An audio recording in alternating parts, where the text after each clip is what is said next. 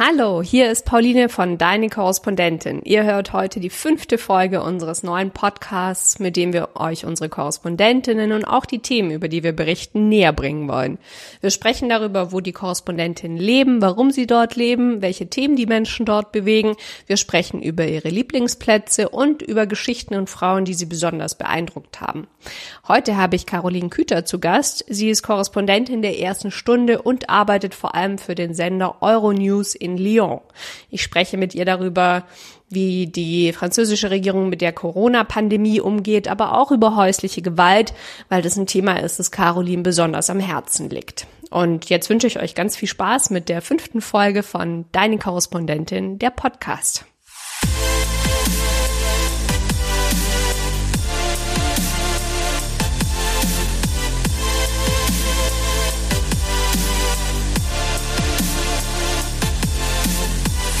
Liebe Caroline, erst einmal würde ich gerne starten mit der Frage, warum du in Lyon bist. Die meisten Korrespondentinnen sind ja in der Hauptstadt von Frankreich, in Paris. Deswegen würde mich und vielleicht auch die Zuhörerinnen interessieren, warum lebst du und berichtest du abseits davon? Also ich bin hier in Lyon gelandet, weil ich immer schon mal ähm, nach Frankreich wollte und dort eine Zeit lang leben und arbeiten wollte. Und dann hat sich hier eine Chance ergeben. Ich habe bei Euronews eine Stelle bekommen als ähm, Nachrichtenredakteurin in Vertretung für eine Kollegin, die in der Elternzeit war. Und das habe ich dann einfach mal gemacht und es war eine gute Gelegenheit für mich, ähm, nach Frankreich zu kommen. Und so bin ich nach Lyon gekommen. Und ich kannte Lyon vorher gar nicht, ähm, wie glaube ich auch viele Deutsche generell. Es ist glaub, vielleicht eine Stadt, die man kennt, wenn man da irgendwie durchfährt äh, um ans Mittelmeer in den Süden zu kommen, aber sonst ähm, vielleicht einem nicht so viel sagt. Und so ging es mir auch. Und ich kam hierher und ähm, das ist jetzt über sechs Jahre her und jetzt bin ich immer noch hier. Und ähm, es ist einerseits ähm, die Lebensqualität, finde ich, ist sehr viel, sehr viel besser als in Paris. Also ich fahre gerne mal nach Paris und ähm, da ist natürlich auch mehr los, das ist klar. Aber ähm, hier ist genug los, als dass man auch für jedes Thema auch hier immer Repräsentanten finden würde, um ähm, über aktuelle Themen zu berichten. Ähm, und es ist einfach auch persönlich für mich, ich würde nicht gerne in Paris leben wollen.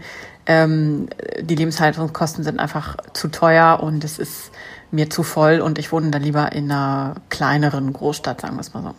Ist es tendenziell eher einfach oder schwierig, Themen jenseits von Paris bei deutschsprachigen Medien unterzubringen? Es ist eher schwierig. Es ist aus zwei Gründen. Also es kommt drauf an. Manchmal findet man eine Nische und einen interessanten Gesprächspartner, Gesprächspartnerin und dann gibt es Medien, die sich dafür interessieren. Aber es ist in zweierlei Hinsicht schwierig. Einmal, weil fast alle deutsche Medien ja, Medien ja Frank feste Frankreich-Korrespondenten haben oder feste Freie haben, die aus Paris berichten und damit das schon abgedeckt haben. Und dann ist es natürlich so, dass Frankreich ein sehr zentraler Staat ist, wo halt einfach alles in Paris passiert. Nichtsdestotrotz gibt es ähm, immer mal wieder Themen, wo man halt so Features macht oder Reportagen, ähm, wo man dann eben auch ähm, Leute hier aus der Region oder aus anderen Regionen suchen kann. Du arbeitest ja, ich hatte es bereits erwähnt, schwerpunktmäßig für den Sender Euronews. Für diejenigen, die sich nicht so gut auskennen, was macht Euronews genau? Euronews ist ein internationaler Nachrichtensender, ein europäischer Nachrichtensender mit äh, verschiedenen Sprachenprogrammen. Also ich arbeite für den deutschen Kanal. Das heißt, wir haben eine deutsche Redaktion. Es gibt verschiedene anderes, anderssprachige Redaktionen, Italienisch, Französisch, Spanisch, Portugiesisch und so weiter, Russisch, sogar Iranisch und äh, arabische Redaktionen. Und wir haben alle nicht ganz das gleiche Programm. Also es gibt so einen Grundstock an Nachrichtenbeiträgen, die immer alle Sprachen sozusagen machen müssen. Da gibt es dann eine zentrale Chefredaktion oder Redaktionsleitung, die das bestimmt. Und dann kann jede Sprache so ein bisschen ihr eigenes Programm anpassen. Also wir machen dann öfter mal Themen auch aus Deutschland oder die für das deutschsprachige Publikum oder aus Österreich oder so interessant sind, die dann teilweise von anderen Sprachen übernommen werden. Ähm, ja, also es ist so ein paneuropäisches äh, Konstrukt. Das heißt, es gibt äh, eine internationale Redaktion, die aber größtenteils ihr eigenes Programm macht und aber Themen und Beiträge äh, untereinander austauscht. Wie hat die Corona-Pandemie eigentlich die Berichterstattung verändert? Also ich könnte mir vorstellen, dass vorher viel von Agenturen übernommen wurde, aber zum Beispiel ist es überhaupt aktuell möglich, zum Drehen zu gehen? Ich selber ähm, sitze in der Redaktion und mache nur Deskarbeit. Das heißt, ich gehe eigentlich äh, höchst selten mal was drehen. Ähm, deswegen hat sich für mich konkret in meiner Arbeit nicht so viel verändert, außer dass wir, dass nur noch über Corona berichtet wird und fast jedes Thema, also ich sag mal 90 Prozent allen, alle der Themen, die ich mache, äh, wie überall in den Nachrichten, äh, hat nur noch mit Corona zu tun. Ähm, und ansonsten wird weniger gedreht. Die Leute, die Interviews machen, die machen die, wie jetzt ja in vielen Sendern, per Skype. Das heißt, man sieht viele Reporter, die zu Hause sitzen, die vorm Computer sitzen und dann so einen Schulter, äh, Schulter-Shot haben, wie sie auf einen Rechner gucken und mit jemandem sprechen, so wie wir, das, wie wir das jetzt gerade machen, nur halt mit Bild. Genau, das wäre nämlich meine nächste Frage gewesen. Also Skype-Interviews waren früher ja durchaus verpönt beim Fernsehen und du würdest sagen, aber im Zuge der Corona-Krise ist es jetzt völlig okay, auch über Skype Interviews zu führen. Ja, ist mein, ist mein Eindruck, dass das jetzt immer mehr Leute machen. Ähm, es ist aber auch so, also natürlich war das bisher in Deutschland, vor allem bei den öffentlich-rechtlichen, wenig üblich, aber in Frankreich gibt es sehr viel mehr Nachrichtensender. Also da gibt es, weiß ich nicht, eine Handvoll, fünf bis zehn ungefähr. Und die haben schon immer auch so wie wir bei Euronews viele Skype-Interviews gemacht, auch mit ihren Korrespondenten und so. Das heißt, das, was man jetzt kennt, dass die Leute vorm Computer sitzen und ihren ihren Head, ihr Headset im, im Ohr haben, was dann da so rumbaumelt. Ähm, das habe ich in Frankreich im Fernsehen schon, gibt's schon länger. Habe ich schon öfter mal gesehen. Nicht erst seit Corona. Aber ja, ich glaube, dass sich das mehr und mehr, die Zuschauer sich da mehr und mehr dran gewöhnen, weil das jetzt ja äh, das ist, wie man, wie man heutzutage Interviews führt. Also Staats- und Regierungschefs oder Minister treffen sich ja auch nur noch virtuell, größtenteils. Und gibt es sonst etwas, das sich im Zuge der Pandemie in deinem Arbeitsumfeld zum Positiven verändert hat? Hm, zum Positiven, also ich muss sagen, dass sich die, dass sich das thematisch eben sehr eingeschränkt hat und alles nur noch mit Corona zu tun hat, gefühlt ähm, empfinde ich wie wahrscheinlich auch viele Zuschauer eher als belastend. Also Nachrichten, ich mache das jetzt seit sechs Jahren und das ist ja selten lustig. Also es gab ja die ganzen Attentate und so weiter, aber ich habe das eigentlich noch nie persönlich als so belastend und ermüdend erlebt, also weil es immer das gleiche Thema ist, weil man selber davon ja auch einfach so stark betroffen ist und nicht weiß, wann es aufhört und wie lange es noch geht, nur weiß, dass es nicht morgen vorbei ist, sondern noch Monate mindestens dauert. Ähm, positiv hat sich höchstens verändert, dass es in der Redaktion vielleicht ein bisschen ruhiger geworden ist, weil einfach mehr Leute von zu Hause aus arbeiten und das den Arbeitsalltag nicht mehr ganz so stressig macht. Aber das ist das Einzige. Also ich muss sagen, dass Corona sowohl privat als auch beruflich ähm, wenig positive Auswirkungen hat. Da müsste ich jetzt wirklich lange suchen. Okay. Mm, das hat ja auch vielleicht damit zu tun, dass weil Frankreich eben in Europa mit am meisten betroffen ist von Covid-19. Wir sprechen da aktuell von ungefähr 180.000 Infizierten und knapp 30.000 Toten. Mm, wie würdest du den aktuellen Kurs der französischen Regierung unter Präsident Emmanuel Macron beschreiben? Ja, also wir sind jetzt ja seit einer Woche, also heute ist Dienstag, also seit Montag letzter Woche im Dekonfinement heißt das. Also Konfinement ist die, war die Ausgangssperre und jetzt wird halt dekonfiniert, wenn man das so auf Deutsch übersetzen will. Das heißt, ähm, die Regierung hat Frankreich in zwei Zonen unterteilt. Es gibt äh, wurde ähm, paar Wochen, also Anfang Mai wurde eine Karte herausgegeben, in der das Land in drei Zonen unterteilt war. Also die Departements, die einzelnen, ja, das könnte man für Deutsch mit Landkreise übersetzen, waren halt eingeteilt in rote Zonen, grüne Zonen und orange Zonen. Äh, rote Zonen sind natürlich die, die besonders schwer von Corona betroffen sind und die Orangen und Grünen dann jeweils eben ein bisschen leichter. Und das, die, wurde, die erste Karte wurde Anfang Mai herausgegeben. Dann wurde die ähm, über mehrere Tage hin immer wieder aktualisiert und bis zum 11. Mai war das so für alle so die, die spannende Frage, also wird mein Departement, ist das rot oder ist das grün? Weil ähm, am Anfang hat die Regierung noch eine dreifarbige Karte herausgegeben und dann am 11. Mai beziehungsweise kurz davor waren es noch zwei Farben, grün oder rot und äh, Paris und der ganze Nordosten ist rot also Paris und Elsass und so weiter, die Regionen, die sehr schlimm betroffen sind, Lyon und der ganze Rest des Landes ist grün. Und da gibt es jetzt minimale Unterschiede ähm, was jetzt seit dem 11. Mai erlaubt ist und was nicht. Heute war ja auch eine der Nachrichten, dass Macron die Mehrheit im Parlament verliert. Was bedeutet das konkret? Kannst du das ein bisschen einordnen für uns? Ja, das bedeutet, also er hat immer noch eine Mehrheit. Er hat nicht mehr die absolute Mehrheit. Ähm, das heißt, es wird sich jetzt wahrscheinlich so großartig nichts verändern. Dass man, die Regierung kriegt die Gesetze immer noch durch. Aber es ist natürlich ein Zeichen dafür, dass die Zustimmung schwindet. Also Macrons Umfragedaten, äh, Umfrage, ja, Umfragewerte sind auch nach der, also seit Beginn der Corona-Krise, seit Beginn der Ausgangssperre gestiegen, aber eben nicht so stark, wie man das erwarten könnte in Krisenzeiten. Ist das, was, was ich so in der Berichterstattung wahrgenommen habe, oder auch wenn man das jetzt mit Deutschland vergleicht. Ich habe letzte Woche gesehen, dass die Union jetzt wieder bei 40 Prozent liegt, also sich ja irgendwie fast verdoppelt hat im Vergleich zum letzten Jahr. Und das ist natürlich irgendwie ein enormer Sprung und der blieb hier in Frankreich auch äh, aus. Also ich habe jetzt gerade noch mal gelesen, die Regierung hat zwar äh, steigende Zustimmungswerte, die liegen irgendwie so bei 50 Prozent oder so. Das heißt, die profitieren schon davon, aber die profitieren nicht so sehr, wie sie könnten oder wie es vielleicht normalerweise in Krisensituationen der Fall wäre. Und für mich ist das einfach noch ein Zeichen dafür, dass vielleicht einfach da die Zustimmung äh, sinkt und dass Macron eben nicht halt nicht mehr so wie als er angetreten ist die absolute Mehrheit hat und der Mann ist, der als der Erneuerer und die Hoffnung gesehen wird. Das wäre nämlich genau meine nächste Frage gewesen, wie sein Image generell gerade im Moment ist, weil du sagst es ja selber, er ist so als Hoffnungsträger angetreten. Er hat mich so ein bisschen erinnert an Barack Obama seinerzeit und ähm, vielleicht kannst du uns einen Einblick geben, wie ist das Bild heute in der Bevölkerung über Macron? Ähm, also dazu muss ich sagen, dass ich glaube, dass es in Deutschland äh, sehr viel positiver wahrgenommen wurde, äh, wurde als in Frankreich. Also natürlich hier einfach sehr viel differenzierter, das ist ja klar. Ähm, in Deutschland, in den deutschen Medien hatte ich wirklich so den Eindruck, dass er so ein bisschen so der Obama, vielleicht nicht ganz, aber so ein bisschen, bisschen schon, so eben der Mann, der auch jetzt auch Europa erneuert, vielleicht für Deutschland auch mit.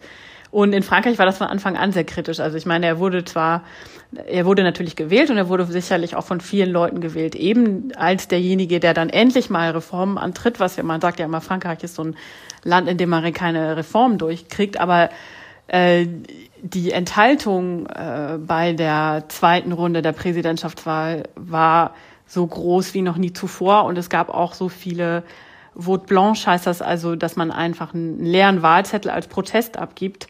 Äh, das war auch noch nie so hoch, äh, es war auch so hoch wie noch nie zuvor. Das heißt, ähm, so ganz uneingeschränkt war eben dieser, dieses Strahlen von Macron auch damals schon nicht. Und es hat natürlich jetzt äh, seitdem auch sehr gelitten, also mit der ganzen Krise der Gilets jaunes, der Gelbwesten und so weiter. Und ähm, ich finde eigentlich, also natürlich lebe ich auch vielleicht in meiner eigenen Blase, aber man findet selten Leute, die, die das, was Macron macht, vor allem jetzt nach den paar Jahren, die er da macht, es gut finden. Also es ist eigentlich so, wie es, glaube ich, schon immer und lange in Frankreich war, dass generell sehr viel äh, gemeckert wird und viel Unzufriedenheit über die Regierung herrscht. Und ich habe jetzt schon mehrfach von Kolleginnen aus dem Ausland gehört, dass Merkel, also von außen gesehen, die Krise top managt. Ähm, wie ist da dein Eindruck? Blickst, blickst du manchmal neidisch auf Deutschland? Nö, eigentlich nicht. Ähm, nö, also natürlich, ich bin also insofern neidisch, als dass natürlich die Lage in Deutschland nicht ganz so schlimm ist wie in Frankreich und ähm, man, wir auch, also die Ausgangssperre jetzt in Frankreich war ja nicht so schlimm wie in Spanien oder in Italien. Äh, einfach mal so zur Erklärung, es war so, dass man in, seit dem 17. März jetzt bis zum 11. Mai durfte man im Prinzip nur einmal pro Tag so für so ein Stündchen oder so raus. Es sei denn, man muss zur Arbeit, man musste das immer, man musste sich selbst so eine Bestätigung ausstellen, wo man ankreuzen musste, ob man zur Arbeit geht, ob man joggen geht, ob man einkaufen geht, ob man vielleicht zum Arzt muss oder unbedingt jemandem helfen muss, vielleicht seiner kranken Mutter oder sowas. Ähm, und das war so, naja, also ähm, ich habe mich da immer so halb dran gehalten, muss ich sagen. Ich war auch öfter mal, habe längere Spaziergänge gemacht, die über eine Stunde hinausgehen. Also eigentlich durfte man nur im Umkreis von einem Kilometer von seinem Wohnen, von seinem Haus weg und nur eine Stunde. Ich habe mir die Freiheit genommen, öfter mal spazieren zu gehen, auch einfach weil ich mir dachte, selbst wenn ich jetzt eine Strafe zahlen muss, das ist es mir irgendwie wert, dass ich nicht zu Hause sitze und komplett durchdrehe. Ähm, Und da wurde ich nicht besonders viel kontrolliert und das haben auch sehr viele Leute, glaube gemacht. Aber ich glaube, die war die Polizei sehr cool. Aber natürlich telefoniere ich dann mit Leuten in Deutschland, die mir sagen, oh, ich habe eine Fahrradtour gemacht und ich habe eine Freundin getroffen und dann denkt man sich so, oh ja, schön, okay, das würde ich auch gerne mal wieder machen. Also darauf bin ich, war ich, bin oder war ich natürlich neidisch. Ansonsten habe ich aber nicht so das Gefühl, ähm, dass es in Deutschland irgendwie so viel, so viel besser ist oder dass jetzt äh, Merkel, weil sie irgendwie einfach mal eine weil sie mal eine Rede gehalten hat, die im Ton vielleicht ein bisschen ähm, angenehmer war als Macron hat ja die erste Erklärung äh, oder wo er erklärt hat, dass jetzt Ausgangssperre ist und die Bevölkerung ein bisschen darauf eingestellt hat, was sie erwartet, hat er ja gesagt, wir sind im Krieg. Das ist natürlich irgendwie sehr martialisch und finde ich persönlich jetzt auch ein bisschen, finde ich auch übertrieben. Aber ob Macron nur so redet und Merkel anders, ähm, also das bringt mir jetzt persönlich, für mich macht das persönlich ja keinen Unterschied. Für mich ist ja einfach nur die Frage, was ich machen darf und was ich nicht machen darf. Und ähm, es macht ja auch Sinn, die Situation war hier schlimmer, also macht es ja auch schon Sinn, dass die Maßnahmen ein bisschen drastischer waren. Wie ist es eigentlich mit der Grenze? Also der Grenze zwischen Frankreich und Deutschland, ist die jetzt wieder offen? Ja, das ist eine, eine sehr gute Frage, die mich auch konkret jetzt in den letzten Wochen beschäftigt hat, weil ich ähm, mich auch gefragt habe, ob ich vielleicht jetzt mal nach Deutschland fahre oder wann ich wieder kann. Und auch viele meiner deutschen Kolleginnen, die haben sich auch diese Frage gestellt. Ähm, die deutsche Regierung hat ja gesagt, dass sie weniger, immer weniger Grenzkontrollen machen und dass es durchlässiger wird, ist mein Eindruck jetzt seit letzter Woche.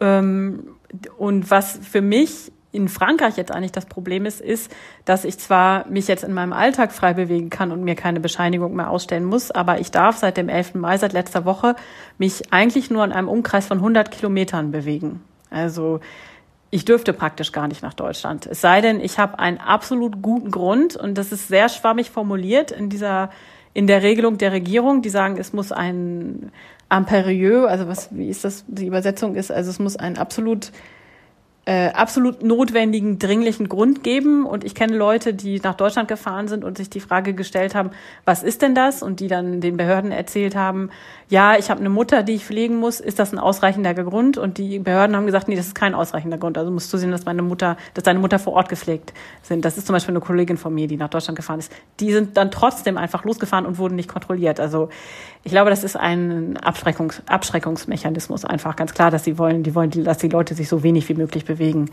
Ähm, das heißt, ich glaube, wenn ich erstmal an die Grenze komme, bin ich äh, bin ich in Sicherheit, weil dann lässt mich, lässt mich sicherlich ein deutscher Grenzbeamter rüber mit meinem deutschen Perso. Ähm, die Frage ist, ob ich dann bis da, ob ich bis dahin komme, ob, ob ich kontrolliert werde und ob der äh, französische Polizist mich dann durchlässt. Äh, und das ist so eine, so eine Frage, die irgendwie total schwammig ist und die nicht klar ist. Also ich kenne Leute, die das gemacht haben, aber die haben das so ein bisschen auf Risiko gemacht. Ich mache es jetzt einfach und hoffe, dass ich nicht kontrolliert werde. Und wenn, dann denke ich mir irgendwie vielleicht eine Geschichte aus, ähm, dass ich da doch durchkomme. Was war das denn für ein Gefühl für dich, so in den letzten Wochen und Monaten nicht so ohne weiteres nach Deutschland kommen zu können, weil die Grenzen dicht waren?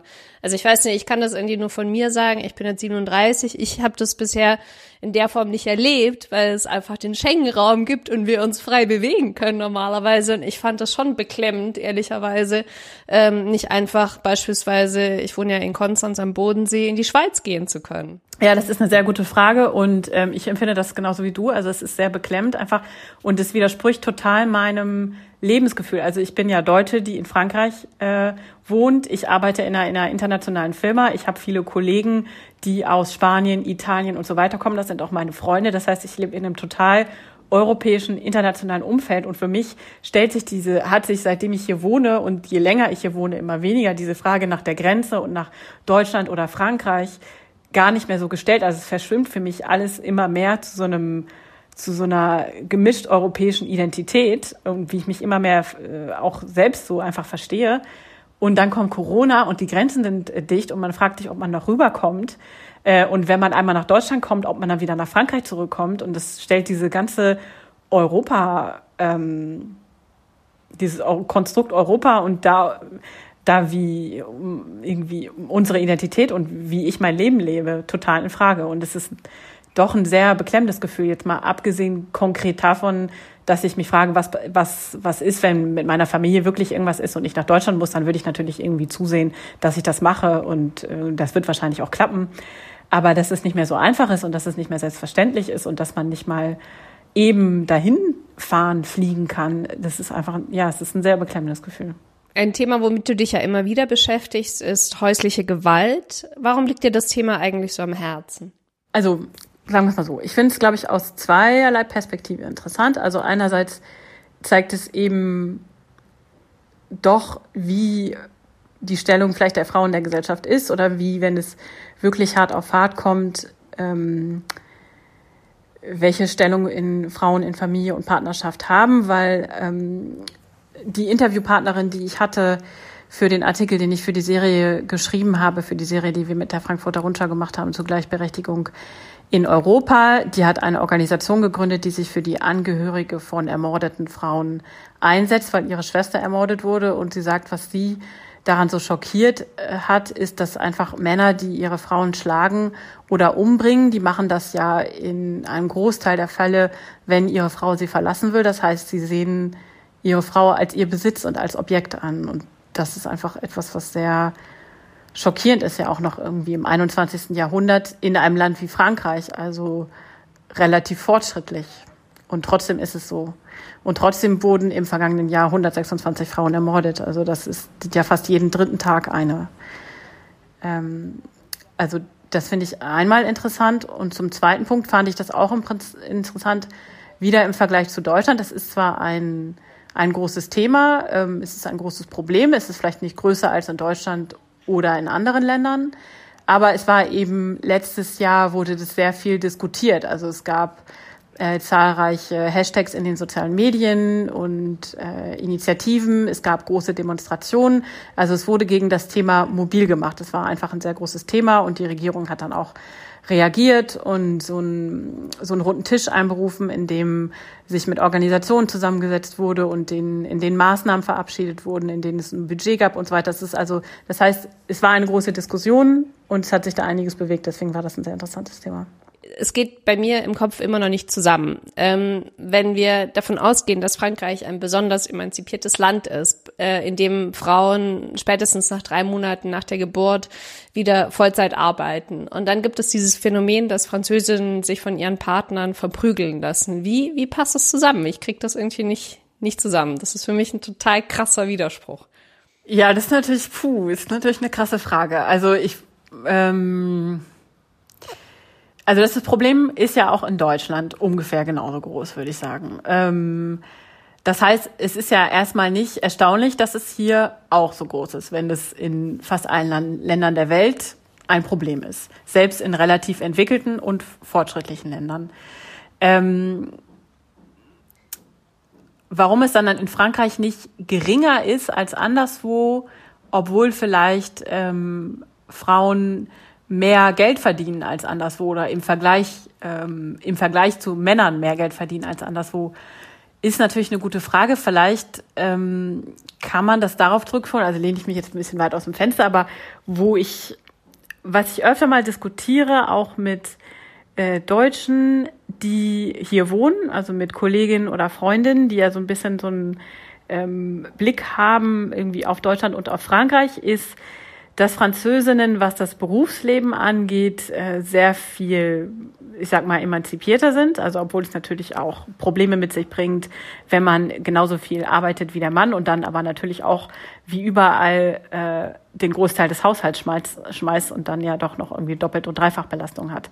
Aber wenn man davon ausgeht, dass französische Frauen vielleicht eher so sind, wie Frauen in Ostdeutschland früher waren, nämlich dass es viel selbstverständlicher ist, Vollzeit zu arbeiten und seine Kinder abzugeben, das heißt dadurch ja auch eine wirtschaftliche, wirtschaftlich unabhängiger sind als ähm, eine Hausfrau, die vom Geld ihres Mannes äh, abhängig ist. Warum dann trotzdem diese, diese Gewalt? Ja, also ich glaube, das hat einfach erstens damit zu tun, dass äh, Frankreich wie viele andere entwickelte Länder immer noch ein Patriarchat ist, wo Männer eben davon ausgehen, dass Frauen ihr Besitz sind, wo Frauen natürlich, auch wenn sie relativ selbstständig sind, auch von ihrem Mann abhängig sind.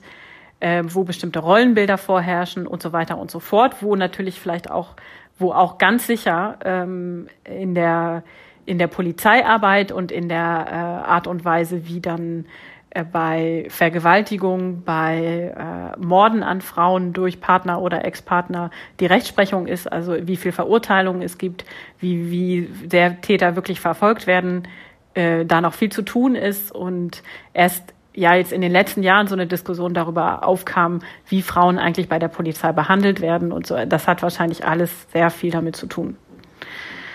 Und es hat, glaube ich, auch was damit zu tun, also um nochmal auf diese Diskussion ähm, zurückzukommen, ähm, die ich vielleicht öfter mal mit, äh, mit anderen Deutschen in Deutschland habe, ist, dass Franzosen, Französinnen, ähm, was in der Arbeit sehr viel emanzipierter sind, aber dass es immer noch so eine Kultur gibt von ähm, Diät halten, hübsch sein und so weiter und so fort und sich äh, für Männer verfügbar und attraktiv halten. Wobei ich jetzt aber nicht so weit gehen würde, dass das zu sagen, dass das der Grund für Gewalt ist, sondern ich glaube, da spielen halt eben eben so Machtstrukturen äh, eine Rolle und auch die Tatsache, dass wie wie man von der Polizei behandelt wird und wie sehr man Recht bekommt, wenn man versucht, sich zu wehren. Wie hat sich denn die Situation im Zuge der Corona-Pandemie verändert? Zu Beginn der Ausgangssperre hieß es von Seiten des Innenministeriums, dass die häusliche Gewalt um 30 Prozent angestiegen ist.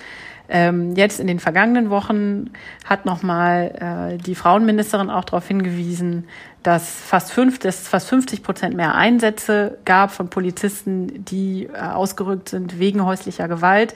Die Regierung hat einige Plattformen und Nummern ins Leben gerufen, wo sich Opfer von häuslicher Gewalt melden können. Das heißt, das Problem ist wie ja in vielen anderen Ländern auch massiv angestiegen. Würdest du denn die Annahme bestätigen, dass Französinnen generell emanzipierter sind als in Deutschland? Also ich finde, das ist äh, schwierig zu beantworten, ehrlich gesagt, weil ähm, ich glaube, dass es ist für Französinnen sehr viel selbstverständlicher, früher zur Arbeit äh, zu gehen, ähm, also nach wenigen Monaten nach der Geburt des Kindes das Kind abzugeben. Und diese Frage stellt sich gar nicht so sehr auch aus einer wirtschaftlichen Notwendigkeit heraus, weil man einfach nicht so lange Elterngeld kriegt.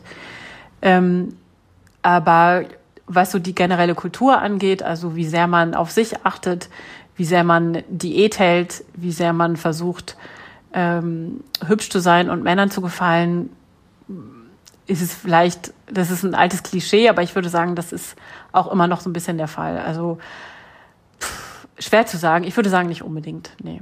Du bezeichnest dich selber ja auch als Feministin. Warum?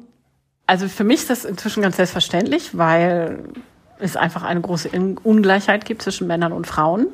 Und wenn man damit nicht einverstanden ist und für Gleichberechtigung ist, dann ist man Feministin, finde ich. Und ich bin damit nicht einverstanden und bin für mehr Gleichberechtigung und reg mich über viele Ungerechtigkeiten auf. Deswegen bezeichne ich mich als Feministin. Und mh, wann ich angefangen habe, sozusagen feministisch zu denken oder mir Gedanken zu machen, das ist vielleicht so ja, 10, 15 Jahre her und ähm, da wurden mir viele Dinge bewusst durch eine Freundin, die äh, angefangen hat, Gender Studies zu studieren und die mir viele Sachen erzählt hat. Dann kam das persönlich noch dazu, dass meine Eltern sich haben scheiden lassen und so ähm, ich einfach dann angefangen habe über bestimmte Rollenbilder, also was, wie die so ihr Leben gelebt haben und warum, warum das Leben so verlaufen ist, wie es verlaufen ist, ähm, habe ich einfach über bestimmte Dinge nachgedacht und dann wurde mir das immer mehr bewusst. Und je mehr man darüber nachdenkt, ähm, desto mehr ähm, führt man auch eben bestimmte persönliche Geschichten, ähm, Dinge, die einem so im Alltag passieren, darauf zurück, dass man denkt, okay, das hat jetzt mit bestimmten Rollenbildern zu tun. War das auch ein Grund, warum du dich damals bei der ersten Runde im Mai 2015 bei deiner Korrespondentin beworben hast? Oder was hat dich gereizt, Teil des Netzwerks zu werden? Natürlich, also das war ein großer Bestandteil. Ich habe das gesehen und habe gedacht, das ist ja super. Das äh, vereint genau zwei Dinge, die ich gerne machen würde, nämlich aus Frankreich berichten und über Frauen berichten und über ähm, feministische Themen und über Themen, die Gleichberechtigung äh, betreffen und äh, über, über starke Frauen eben, das, was unser Ansatz jetzt ist. Das war auf jeden Fall eine, hat eine große Rolle für mich gespielt, ja bist du ja eine der ganz wenigen, die von Anfang an dabei ist. Ähm, es gibt noch Veronika Eschbacher, die momentan in Elternzeit ist und sonst von Kabul aus berichtet. Wir haben noch Katja, die Textchefin, und Stefan, unseren Programmierer, die quasi von Stunde Null in 2015 mit an Bord sind. Sonst hat sich das Team relativ stark verändert. Hat sich auch das Gefühl von dir zum Projekt verändert oder ist es über die ganzen Jahre gleich geblieben?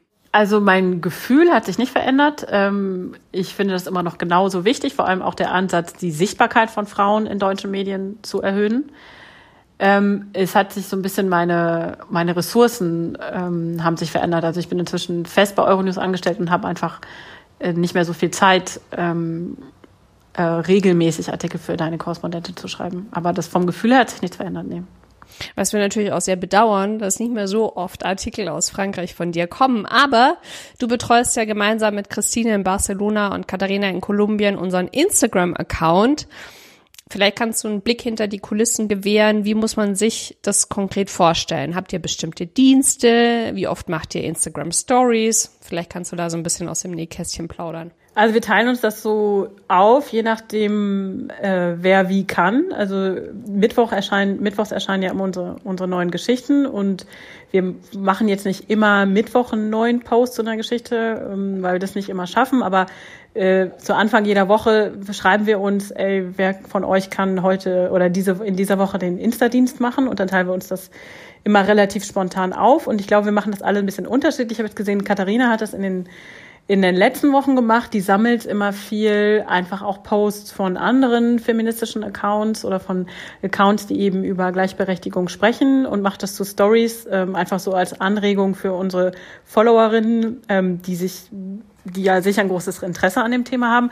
Ich mache das eher so, dass ich eben das sehr auf unsere Artikel bezogen mache. Also, dass ich mir, ähm, wir haben ja oft noch ähm, zusätzliche Fotos, die nicht im Artikel äh, mit auftauchen. Die vers daraus versuche ich dann eine Story zu machen, ein bisschen was über die Geschichte zu erzählen, die in dieser Woche ähm, in dem Artikel der Woche erzählt wird und das so ein bisschen anzuteasern und dann vielleicht auch nochmal ähm, die Accounts der Frauen, über die wir berichten, auch zu verlinken, um einfach nochmal so ein bisschen einen größeren Einblick zu geben, und auch wenn das jetzt das Steckenpferd von Katharina ist, vielleicht hast du auch eine, ähm, eine Empfehlung. Gibt es eine Frau, eine Feministin auf Instagram, die du empfehlen kannst? Also eine, die besonders inspirierend ist aus deiner Sicht, der man unbedingt folgen sollte?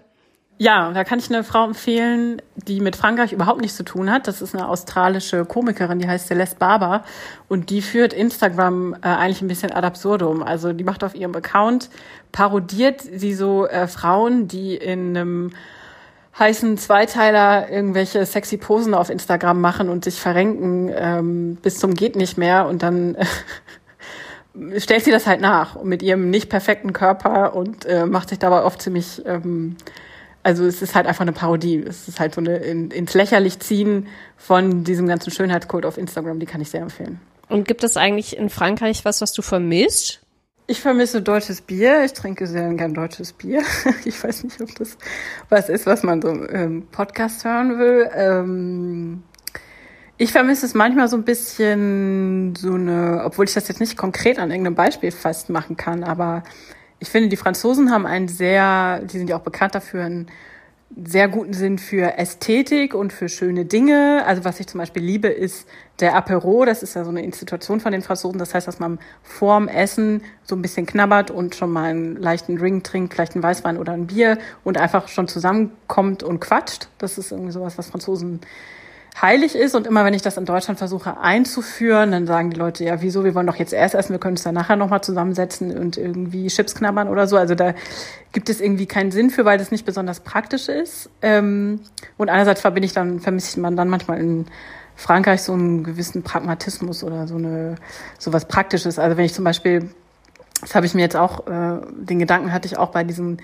ganzen Karten, die jetzt im Vorfeld also die im Laufe der Ausgangssperre ausgegeben wurden, was ich vorhin erklärt hatte, nämlich erst eine Karte mit ähm, Einteilung in drei Zonen, je nachdem, wie schlimm die Corona-Lage ist. Dann wurde regelmäßig diese Karte abgedatet, bis es dann irgendwann eine finale Karte gab, kurz vorm 11. Mai, bevor dann die, das Ende der Ausgangssperre bevorstand, dachte ich mir, das ist so ein riesen... Ähm, es ist sehr kompliziert gemacht irgendwie und das ist manchmal sehr französisch und das verbisse ich dann manchmal, dass es nicht so geradeaus geht, sondern um ein paar Ecken. Und wie gehen die Menschen eigentlich damit um, dass sie sich jetzt physisch ähm, nicht näher kommen können. Also man kennt ja vielleicht dieses Küsschen ne, rechts und links äh, zur Begrüßung. Das fällt ja jetzt in Corona-Zeiten komplett weg.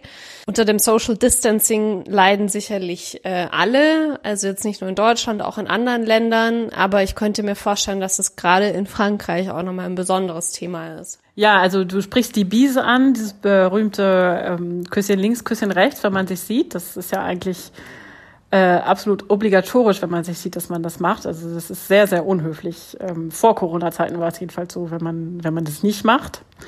Ähm, auch wenn man auf eine Party kommt, dann muss man eigentlich allen erstmal die Bies geben. Da reicht es nicht, dass man kurz in die Menge reinruft und sagt, hallo, ich bin da. Und das wurde aber jetzt schon vor auch der Ausgangssperre ähm, praktisch war das nicht mehr üblich. Also irgendwie so seit Februar oder so hat sich das so eingestichen, dass klar war, man macht es nicht mehr, man gibt sich nicht mehr die Bies, man äh, gibt sich nicht mehr die Hand. Und ähm, das war sicherlich am Anfang schmerzlich und ungewohnt. Und inzwischen habe ich das Gefühl, dass es einfach äh, sich die Leute sehr dran gewöhnt haben.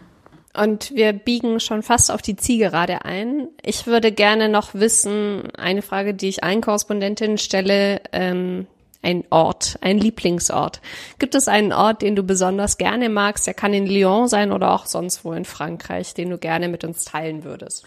Ja, also ich wohne ähm, in, in Lyon am Stadtviertel, Stadtviertel, das heißt Quarus und das liegt auf einem Hügel. Es gibt zwei Hügel in der Stadt. Der eine ist die Altstadt und der andere ist eben Quarusta, wo ich wohne. Und ähm, von da aus hat man einfach einen sehr schönen Blick auf die Stadt und es hat oft, ähm, also ich, es gibt so eine Promenade und davor gibt es einen Platz und wenn man da steht, kann man da runter gucken.